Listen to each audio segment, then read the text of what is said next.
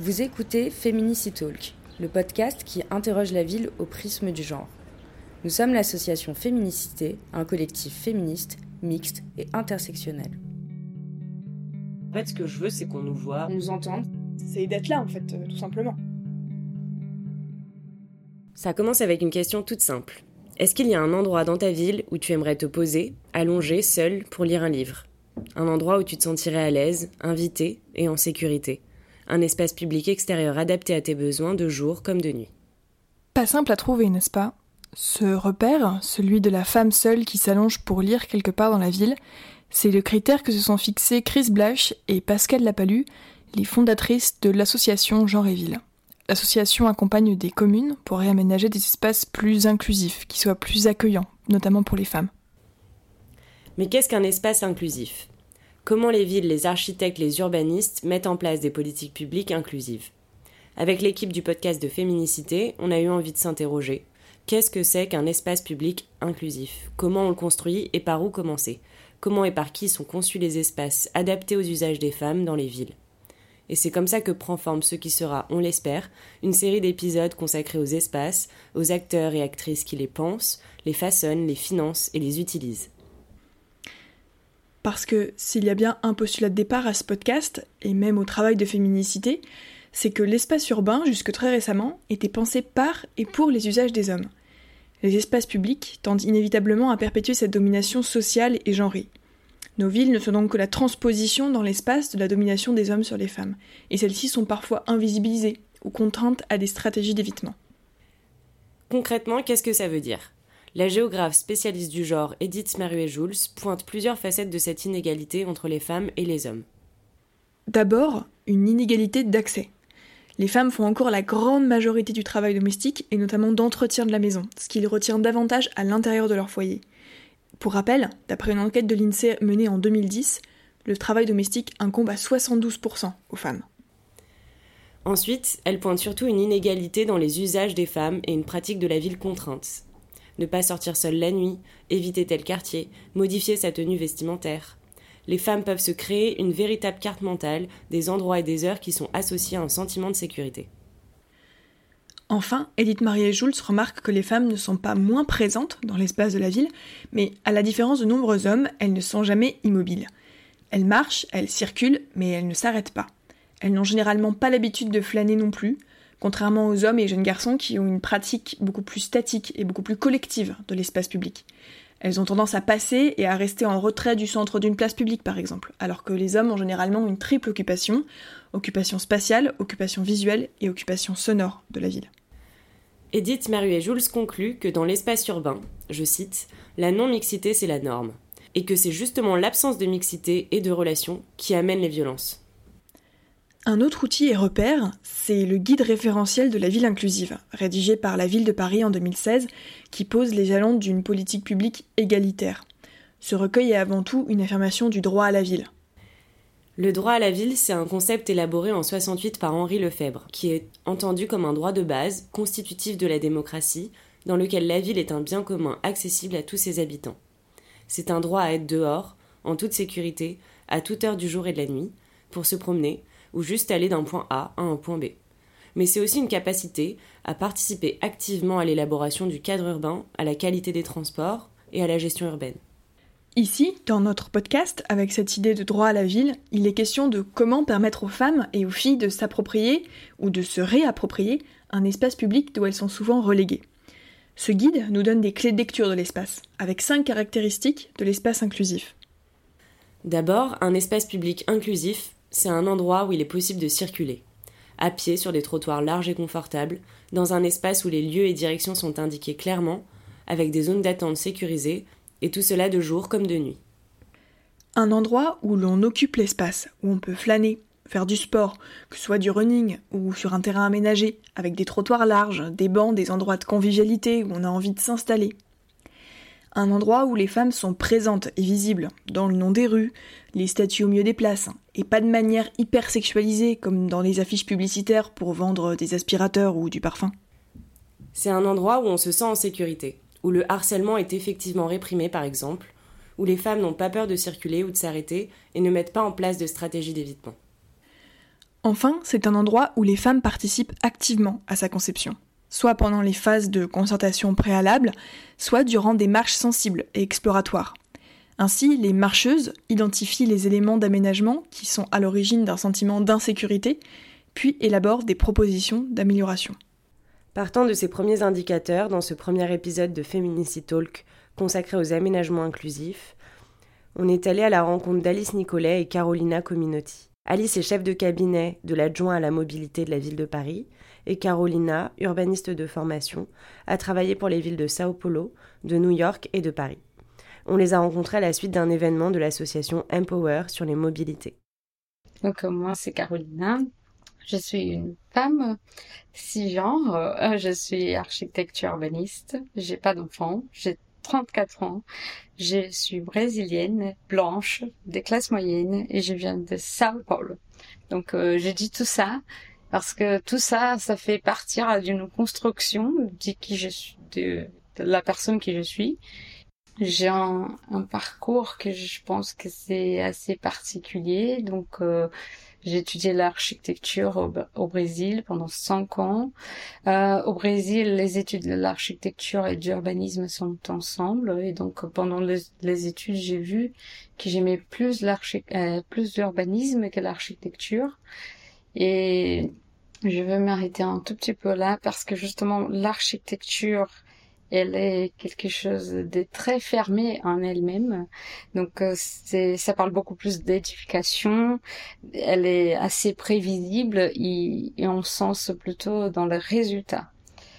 Euh, et l'urbanisme, c'est un projet ouvert, c'est un projet de société. Il est imprévisible il, il sait beaucoup plus sur les processus qui quoi que ce soit. Donc euh, je pense que euh, tout ça m'a m'a beaucoup attiré et je suis venue en France justement pour faire un master en urbanisme, un espace public notamment parce que dans la ville, ça m'intéressait beaucoup plus euh, l'espace public et, et surtout euh, la personne dans les villes, donc les gens, notamment les piétons et les cyclistes, euh, comment ils, eux ils s'est portés dans la ville. Donc euh, voilà, et c'est comme ça que je suis pencher un peu plus euh, sur les domaines de la mobilité urbaine, qui c'est mon métier depuis dix ans. Donc euh, j'ai pu travailler pour la mairie de Paris notamment, mais aussi pour la mairie de Sao Paulo. J'ai déjà été dans des missions à New York, par exemple. Donc euh, c'est c'est quand même voilà un parcours. Euh, qui moi-même, je pense qu'il il, déclenchait beaucoup de choses et, à chaque fois, ça ajoutait une couche dans tout ça que je, je vous ai dit avant en disant euh, comment je me aperçois dans le monde. Quand je travaillais pour la mairie de Sao Paulo, euh, donc euh, j'étais conseillère en urbanisme et mobilité euh, du maire adjoint responsable de la mobilité. Donc euh, il, à un moment donné, il a créé un forum qui n'existait pas à l'époque, justement pour réunir tous les maires adjoints de la région métropolitaine de la ville. Et donc on menait ces, ces on animait donc ces comités là mais il y avait qui est des hommes.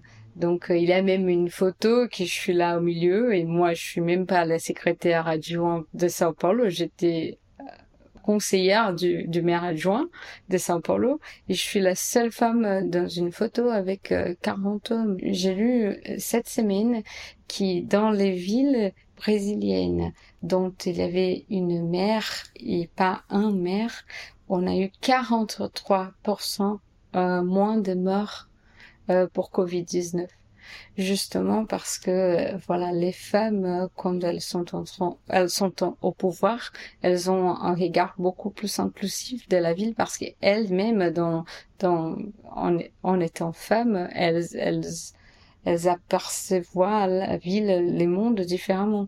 Donc, j'ai trouvé ça vraiment euh, voilà, c'est une inspiration. Donc, euh, il faut qu'on occupe de plus en plus ces postes-là, parce que sinon, ce sera toujours euh, plus du même. C'est un peu du status quo.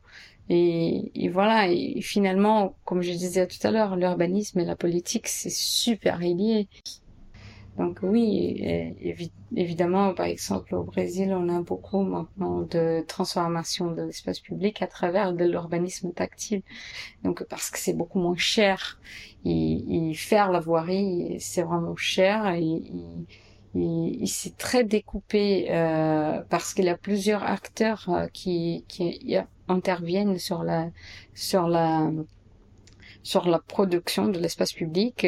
Et même euh, au Brésil même les riverains ils s'occupent de faire les trottoirs. Donc ça c'est déjà quelque chose de assez remarquable pour les bons et pour les pires parce qu'on a d'une part parfois un engagement du citoyen qui voilà s'implique dans l'espace public, mais de l'autre part s'il n'a pas d'argent, s'il n'a pas d'envie, ben, il ne le fait pas. Et surtout, ben, c'est toujours euh, un tissu très irrégulier. Les trottoirs, il devient un peu n'importe quoi parce que chacun fait un petit bout devant chez soi. Donc euh, je m'occupe euh, devant ma maison, toi devant la tienne, et, et, on fait toute la rue comme ça. Mmh. Donc euh, c'est quand même quelque chose de, assez... Euh, bah, il faut vraiment passer à l'action et parfois on fait avec euh, ce qu'on a. Donc on fait avec une peinture, on essaye d'élargir les trottoirs et on fait comme on a fait les coronapistes ici par exemple, on fait euh, d'abord comme ça et si ça marche après on dit on a l'évidence pour dire ah bah ça a bien marché les gens sont en train euh, d'être bien aimés donc euh, il faut toujours faire des enquêtes parce que aussi la politique publique elle passe pour les données elle doit être faite à travers des données chez moi, les gens disent ah mais on n'est pas en Europe ici, c'est pas Paris, c'est pas New York. Donc les gens, comme ici par exemple, euh, je sais pas, les Italiens disent ah non on n'est pas Copenhague, euh, voilà. Donc il faut toujours euh, avoir des exemples locaux pour que les gens commencent à croire que cela peut marcher chez eux aussi. D'abord, quand je suis arrivée en France, franchement, bon, je suis arrivée à Paris, donc tout le monde disait Paris c'est pas la France, donc c'est quand même une ville qui, voilà, c'est assez spécial euh, pour les bons et pour les pires comme toujours. Mais je pense que euh, la voirie euh, et l'espace public parisien m'a frappé d'un coup parce que je me suis dit waouh, les gens ici font autrement. Parce que voilà, tout est pris en charge par la mairie donc euh, par la DVD notamment, qui c'est la direction de la voirie et des déplacements de la mairie de Paris, qui j'ai eu la énorme chance de pouvoir travailler après mes études en urbanisme ici à Paris. Donc euh, il a, franchement, mes collègues à l'époque pensaient que j'étais une grande folle parce que je pensais que j'étais à Disney. Je, disais tout le temps non mais c'est génial parce que tout est bien fait, tout est bien cadré, tout est bien pensé mon master, j'ai visé, euh, j'ai essayé de faire un, un sort d'un regard croisé, la façon dont l'espace public il est fait en France, notamment à Paris, et chez moi à Sao Paulo, qui c'est une, euh, une façon différente de le faire. Ici, comme je dis, la mairie elle prend en charge tout, pendant qu'au Brésil, les citoyens ils prennent en charge par exemple des, son trottoirs, et ça donne une autre ambiance dans la ville. Et donc je me suis dit bon peut-être ça c'est mieux. Ou, et finalement, euh, en faisant des, enquêtes, plusieurs Parisiens me disaient qu'ils avaient, qu'ils trouvaient euh, l'espace public un peu figé, un peu voilà, c'est l'Amérique qui fait, et là on touche pas. Et de l'autre côté, je me suis dit bon, quand même c'est sympa qu'on peut s'impliquer dans l'espace public en tant qu'écrivain, mais on, on, on est dans un contexte qui est euh, voilà, vu l'écart des revenus des gens au, Brésil, euh, il y a des gens qui s'occupent de leur trottoir, bien, parfois pas très bien, et parfois comme ils veulent pour faire joli, mais c'est pas pratique, par exemple pour un fauteuil roulant. Mais parfois, il y a des gens qui ont vraiment pas les moyens, même pas de faire manger leurs gosses. Euh, bon, ils vont même pas penser à, faire le trottoir. Donc, euh, c'était quand même euh, pour moi l'espace public ici j'ai trouvé ça très bien qu'il qu'il avait une prise en charge par les publics. Mais finalement je me suis aperçu qu'il là-bas il a il avait aussi quelques qualités aussi. Donc peut-être ce serait sympa de mélanger un peu euh, genre ni l'un ni l'autre parce qu'il y a des des choses intéressantes, il, pas, il pas intéressante aussi dans les deux côtés. Pour moi, donc ça, c'était mon, mon, ma super expérience en, en, pouvant en pouvant travailler sur plusieurs projets qui à l'époque la mairie de Paris comme les, les berges des Seine, par exemple, que c'était quand même un projet assez simple. On ferme la route, on met quelque chose et on voit comment les gens débrouillent avec et, et d'autres projets comme la place de la République et qu'aujourd'hui on peut même plus penser comme euh, était avant et c'était un grand un grand rond-point. Et finalement on a eu plusieurs euh, projets comme ça. On voit maintenant Bastille Nation. Donc cette place on était en prise en charge aussi et on voit que ça change la ville. Donc euh, il y a toujours de quoi améliorer parce qu'il y a toujours l'espace pour, pour améliorer, mais, mais c'est déjà quelque chose de, de très remarquable. Il faut penser que riverains et usagers, c'est pas la même personne. Donc euh, parfois on a vraiment les habitants, mais il y a aussi les gens qui, qui, qui utilisent la ville de tous les jours, qui sont autant parisiens, même s'ils sont pas en train de de vraiment euh, habiter là, et, mais ils sont là tous les jours parce qu'ils bossent, parce qu'ils vont à l'université. Donc, euh, donc euh, il faut aussi avoir ces regards-là parce que voilà, c'est les usagers et les habitants, c'est les les entreprises, c'est les associations, donc tout le monde fait un peu l'espace public. Donc il faut vraiment qu'on on essaye de prendre en compte euh, tous ces regards-là. Et ça, c'est dur, mais en même temps, je pense qu'on est dans un moment de l'histoire de l'humanité qu'on est super connecté, on est même hyper connecté, qu'on on, peut le faire. Et je pense que ça, c'est vraiment intéressant.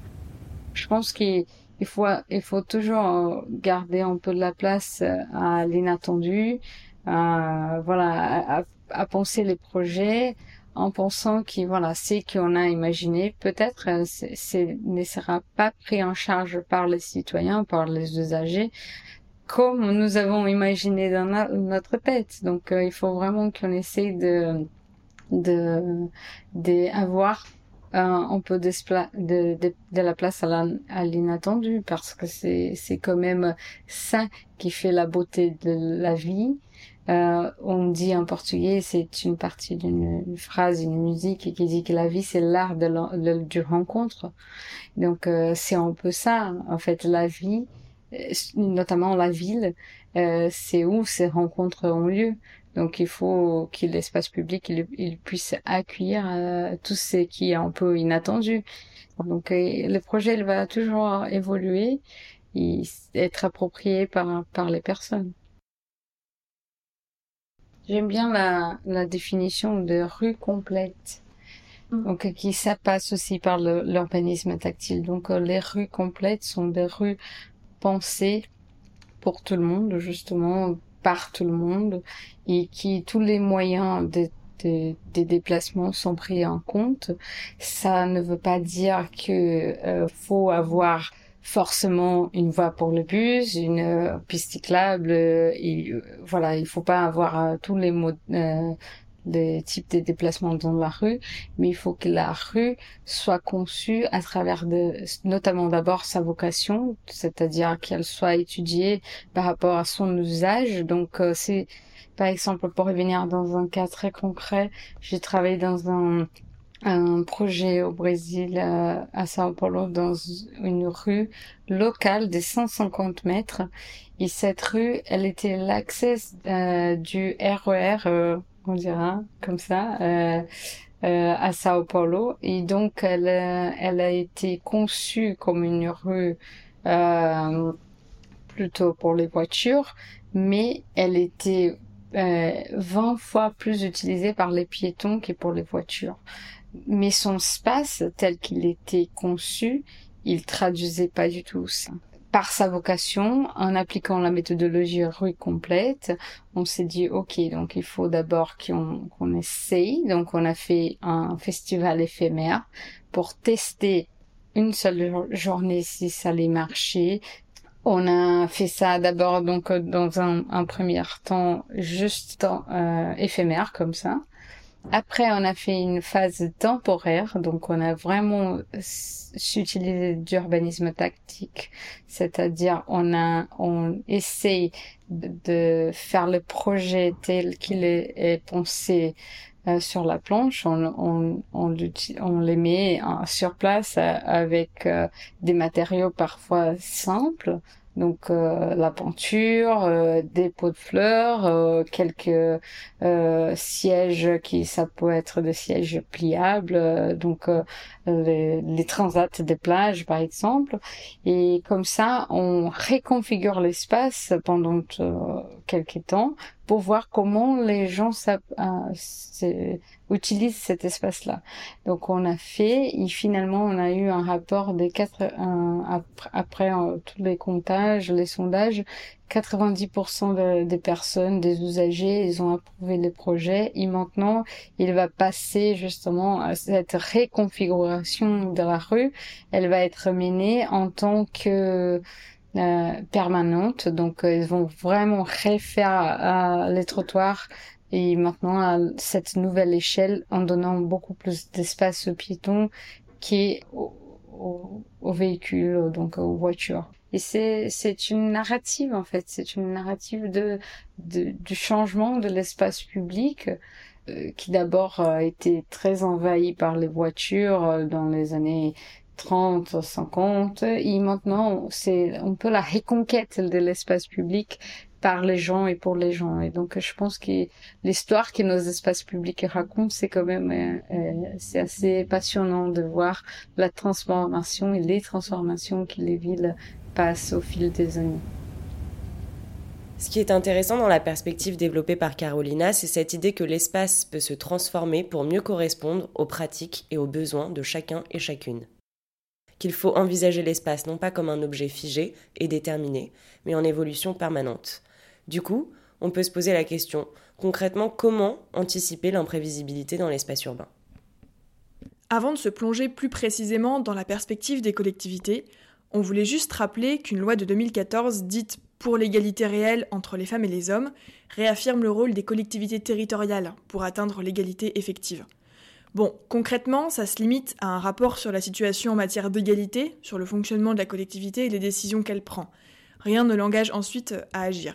Et d'ailleurs, comment agir et à quel niveau? Dans cette seconde partie du podcast, Alice abordera les différents outils dont disposent les collectivités pour essayer de promouvoir une égalité réelle. Moi, je m'appelle Alice Nicolet, donc je suis chef de cabinet de David Béliard, qui est le maire adjoint à Paris en charge des transports et des mobilités. Et je suis aussi à côté euh, élu dans ma commune à Pantin et au conseil territorial de laquelle ma commune fait partie, qui est Est Ensemble. Alors moi, je me suis permis de reprendre euh, une définition assez simple et pour autant très pertinente de l'UNESCO, et qui définit l'espace euh, l'espace inclusif comme une zone ou un lieu accessible à toute la population sans distinction de sexe, de race, d'appartenance ethnique, d'âge ou de niveau socio-économique. Ça peut être un lieu de rassemblement public comme les places ou les espaces verts et des lieux de liaison comme les trottoirs ou les rues. Et je trouvais que dans cette définition, il manquait euh, la question de l'accessibilité physique d'un lieu, et je pense notamment aux personnes en situation de handicap. Et je pense qu'un lieu euh, accessible à toute la population doit prendre en compte tous ces, tous ces paramètres. Alors, la question de l'inclusivité, je pense que dans les projets qu'on mène euh, à la ville et que je mène aussi euh, aux côtés d'autres élus euh, de l'autre côté du périphérique, c'est la question de la conception des projets et des décisions qu'on prend.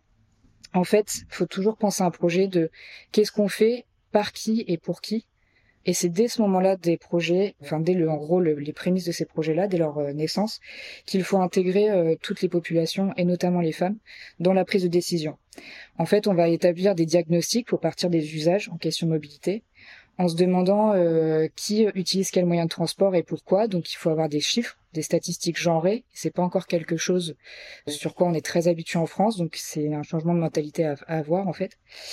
Ensuite, il faut partir des infrastructures et pourquoi les femmes n'utilisent pas, par exemple, certains euh, espaces de transport, certains modes de mobilité. Et une fois qu'on a posé des, diagnostics grâce aux chiffres, il faut pouvoir tirer des, leçons et, prendre euh, en fait des initiatives pour réussir à combler les trous dans la raquette. Par exemple, ce, mat ce matin, euh, j'ai relu une, une, étude de Cité, qui est un cabinet de conseil, qui nous dit que 45% des nouveaux usagers du vélo grâce aux coronapistes parisiennes sont des femmes. Et donc c'est quand même assez euh, assez dingue parce qu'en un an on a eu vraiment une augmentation euh, numérique quoi de, de la place des femmes euh, dans le dans le mode enfin dans la part modale du vélo. Et ça par exemple on peut juste en réjouir et pour ça il faut juste avoir des chiffres et se rendre compte euh, de pourquoi aujourd'hui les femmes utilisent plus le vélo parce qu'il y a une sécurisation des infras ou des choses comme ça. Mais pour ça, il faut des chiffres. Une fois qu'on a qu'on a ces chiffres-là, il faut intégrer les femmes dans la réflexion que l'on va porter sur les politiques publiques. Par exemple, à la ville de Paris, on a euh, modifié notre comité vélo qui est en fait un comité euh, qui regroupe des associatifs euh, du vélo et qui, euh, qui est consulté sur les, les projets qu'on va prendre sur les questions vélo.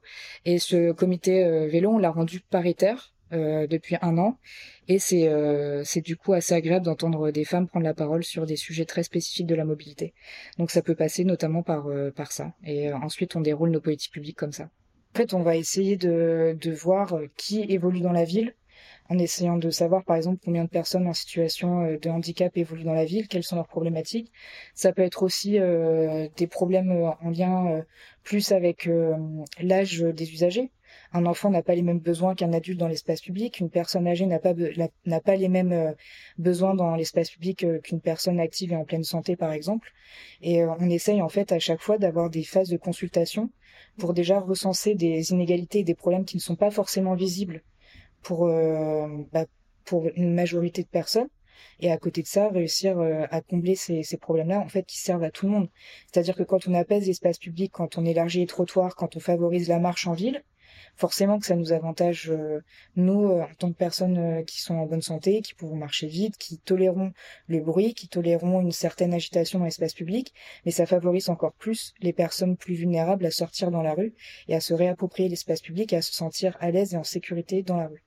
Et ça, c'est un objectif euh, qui passe par euh, la consultation dès les dès les prémices d'une politique publique qu'on a impulsée suite à une demande de toute façon euh, plus grand nombre. Donc dans toute la conception de la, politique publique, il faut réussir à intégrer euh, tous les acteurs et tous les publics auxquels on souhaite s'adresser. Après, je pense que ça, vous l'avez entendu dans plusieurs de vos podcasts ou dans plusieurs de vos interviews, mais c'est vrai que le, le milieu des, des, transports, avant même celui de la mobilité, parce qu'à la base, quand même, tout le monde du transport et de la mobilité, c'est quelque chose de, Enfin, ce sont des infras très lourdes et c'est euh, en fait un milieu qui est historiquement assez masculin. Donc il y a quand même des changements à la ville. Euh, moi j'ai la chance de travailler avec des femmes qui sont euh, très professionnelles et qui sont passionnées par leur sujet. Je pense à ma directrice générale des services ou bien à ma directrice de cabinet. On est quand même de plus en plus de femmes à s'intéresser à ces, à ces sujets-là. Et donc il y a aussi un changement de culture en fait dans, dans le monde des mobilités. Donc on laisse une plus grande part aux femmes.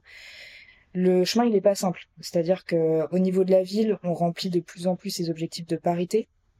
Et ça, on s'en réjouit parce que ça permet d'avoir une pluralité des voix. Après, dans les partenaires extérieurs, si je puis dire, donc les entreprises notamment, du transport, euh, de la logistique, voilà, enfin bref, tout ce qui s'apparente au transport euh, et à la mobilité, ça reste encore des milieux qui sont très masculins. Et donc, des fois, faire entendre sa voix en réunion ou faire entendre euh, une autre façon de voir l'espace public, de vivre l'espace public ou alors de vivre euh, les mobilités, c'est quand même un peu compliqué. Il y a, une, il y a une, un changement et une évolution dans la culture mais c'est pas encore un combat qui est acquis. Donc, enfin, je veux dire, c'est encore euh, un process qui est en cours, quoi. Mais il se passe de très belles choses. Donc, euh, on a de plus en plus de femmes qui s'intéressent à ce sujet-là et de plus en plus d'élus, que ce soit des élus euh, hommes ou femmes, mm. qui souhaitent intégrer tous les usagers de l'espace public ou tous les usagers des modes de transport dans la réflexion pour en fait porter des, des projets qui soient qui puisse s'adresser vraiment à tout le monde. Et ça, c'est extrêmement important. Et il y a des, il y a des élus plus que d'autres qui en font vraiment une priorité dans leur mandat ou dans leur, euh, enfin, dans leur exercice politique. Donc c'est ça aussi qui est important, c'est de réussir à regrouper autour de soi des gens qui sont conscients que, les, enfin, les, les la façon avec laquelle on se déplace dans l'espace public, l'accueil de l'espace public, mais aussi celui des mobilités, n'est pas forcément pensé pour toutes et tous. Et ça, c'est ce qui permet vraiment de faire avancer les choses. Et une fois qu'on a pointé du doigt des problèmes, des inégalités, euh, des sentiments euh, d'insécurité, des, euh, de même du non confort, et qu'on décide d'agir dessus, c'est comme ça qu'on va réussir à, à continuer la dynamique, quoi. je pense, sur lequel on, on agit vraiment, c'est la question de la piétonisation. La piétonisation, c'est vraiment pour réussir à rendre l'espace public, le, le redonner en fait à toutes et tous les Parisiens. Et c'est ça qui est intéressant en fait.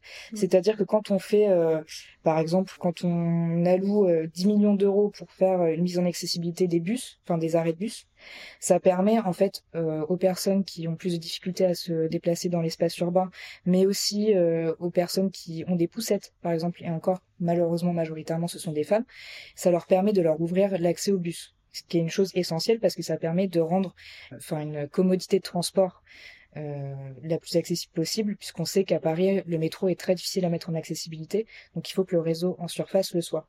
Quand on euh, piétonise 125 euh, rues aux écoles aujourd'hui, 60 nouvelles dans quelques mois, on se dit qu'en fait on rend l'espace public acquis aux enfants, pour qu'ils puissent euh, se défouler à la sortie de l'école, mais aussi aux familles qui vont pouvoir, euh, en venant chercher leurs petits, euh, discuter devant l'école, vont pouvoir profiter d'un espace vert parce qu'on va végétaliser, végétaliser certaines de ces rues, vont pouvoir profiter d'un petit peu de mobilier urbain pour bah, pour s'asseoir, pour euh, voilà, pour, prendre un peu le temps pour que ça fasse un espace aussi public qui soit euh, bah, un espace de flânerie, qui soit un espace de détente, qui soit un espace de partage. Et ça, ça passe par euh, nécessairement des, des, de la piétonisation des espaces et de l'aménagement pour vraiment le plus grand nombre. ça peut être aussi, moi ce que j'avais noté aussi avant notre interview, mais malheureusement, il y a aucune ville, je pense, qui s'intéresse au, projet euh, en, tant que tel. C'est le, sujet toilette publique. Mais ça, je pense que vous l'avez eu par beaucoup de chercheuses. C'est-à-dire qu'il n'y a aucune ville dans le monde aujourd'hui, en tout cas pas à ma connaissance, qui a un vrai plan toilette publique qui permette de, par exemple, de rendre juste l'espace public accessible et surtout euh, confortable pour euh, une grande majorité d'usagers. C'est-à-dire qu'aujourd'hui, euh, bah, s'il n'y a pas de café ou de restaurant ouvert, on l'a subi ces derniers mois, en fait, si on se promène dans la ville, au bout d'un moment, ça peut pas durer des heures, quoi. Et ça, cette question de rendre en fait la plus simple des commodités accessible à toutes et tous, c'est aussi une vraie question de réappropriation de l'espace public et de mise en, égalité en fait de cet espace public. Et après, je vais pas aller sur tous les sujets, mais par exemple, on peut prendre aussi la, pérennisation des coronapistes avec le chiffre que j'ai utilisé tout à l'heure de 45% des nouveaux usagers à Paris, enfin sur le vélo, se sont mis euh, au vélo, sont des usagères. C'est quand même assez historique.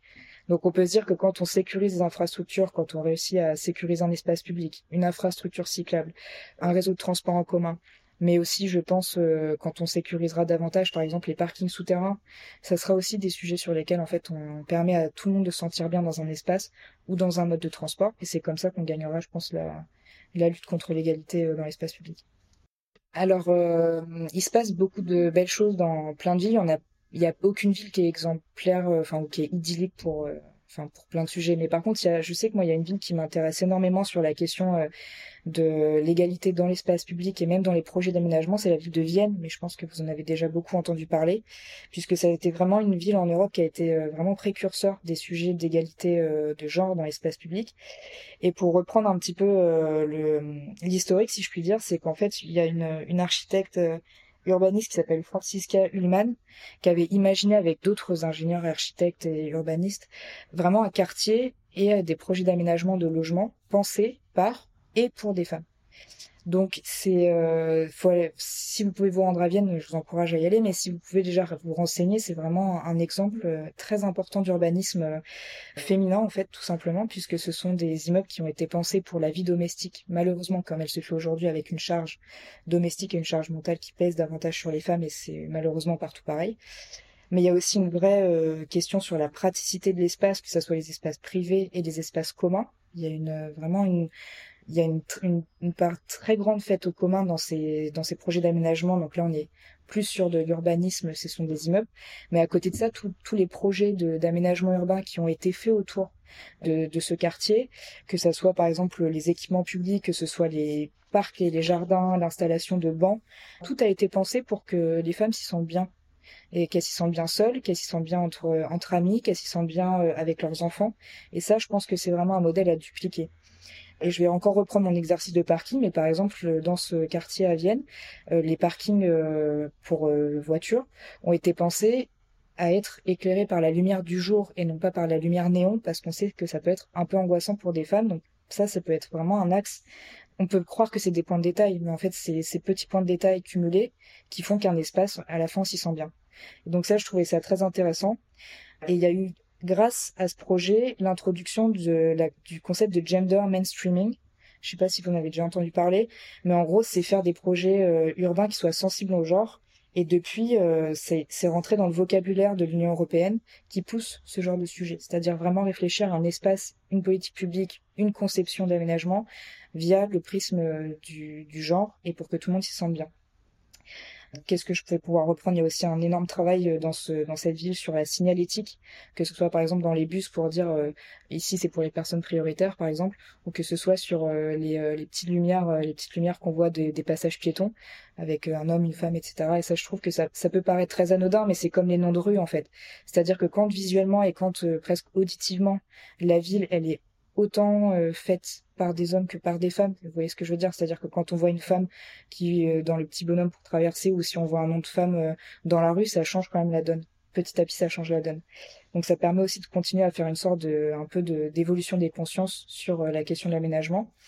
Et en fait, euh, ce qui s'est passé à Vienne, c'est que suite à cette euh, réussite un petit peu de, de ce, ce, projet d'aménagement, et un peu en même temps, il y a eu la création d'un bureau de femmes au sein de la ville. Donc en fait, c'était un, un, bureau euh, municipal, c'était un petit service qui était en charge de, de, de penser les projets urbanistiques afin de se dire bon bah ça, ça, ça, ça correspond autant aux besoins d'un public féminin que masculin et puis petit à petit en fait ce bureau a été en charge de voir toutes les politiques publiques de la ville et c'est comme ça qu'en 2005, on est arrivé à, Rome, euh, à Vienne, avec la création d'un budget sensible aux gens.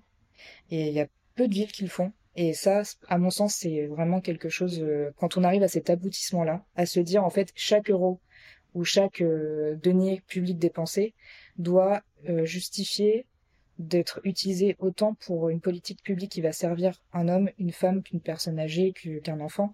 Je pense que quand on, arrive à ce, concept-là presque d'universalité de la politique publique, je pense qu'on a réussi un pari.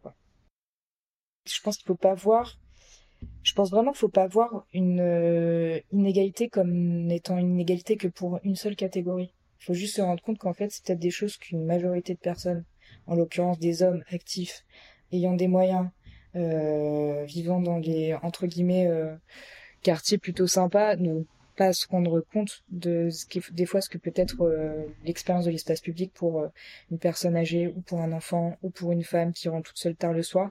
Après, je pense justement aussi, mais vraiment comme toi, qu'il faut sortir de la position victimaire de la femme. C'est-à-dire qu'en fait, plus que éduquer vos fils, c'est aussi faut éduquer les filles à ne plus avoir peur. Et ça, c'est un, travail qui peut fonctionner en deux temps. Mais il faut effectivement, on avait discuté pendant le, talk euh, à Empower de la question de la, de la, de faire des wagons réservés aux femmes dans les transports en commun. Ça, par exemple, à mon sens, mais ça là, j'engage que moi euh, et pour le coup, vraiment que moi, euh, version hors cabinet quoi. Mm. Je ne pense pas que c'est une, une bonne idée. C'est-à-dire que je pense que c'est complètement dédouaner les hommes sur le, la peur qu'ils peuvent créer aux femmes via leur comportement et des fois des peurs qui sont avérées parce que ça se finit en agression quand même. Et c'est en fait c'est juste dire et c'est très justement ce que disait euh, Carolina aussi pendant le talk, c'est-à-dire qu'en fait si tu, tu crées ce genre de, de dynamique, ça veut dire qu'une femme qui ne sera pas dans sa case, qui ne sera pas dans son mm. wagon dédié, sera en fait totalement responsable de s'il lui arrive quelque chose. Et à mon sens, c'est pas la bonne façon de faire. Donc c'est et vraiment juste apaiser l'espace public en enlevant de la voiture, en remettant de, la marche, en remettant des piétons, en remettant de l'humain, en fait, juste de l'humain, dans l'espace public, dans un espace public qui est agréable, qui est vert, dans lequel on respire, dans lequel on a envie de flâner, dans lequel on n'est pas agressé par le bruit, ça, en fait, ça permet de déjà faire un nid pour réussir à avoir des bons, des bons partages, déjà, euh, entre toutes les populations. Que ce soit des hommes, des femmes, euh, des personnes en situation de handicap, des enfants, et que tout le monde fasse osmose là-dedans. Voilà. Tout simplement, faut rendre l'espace euh, public euh, aux gens en fait et le reprendre euh, à la bagnole, le reprendre à l'agressivité, au bruit et tout ça. Pour refermer ce premier épisode sur les aménagements inclusifs, on voudrait juste appuyer le fait que la ville est un espace vivant, évolutif, pensé par des pouvoirs publics, mais aussi modelé par les pratiques.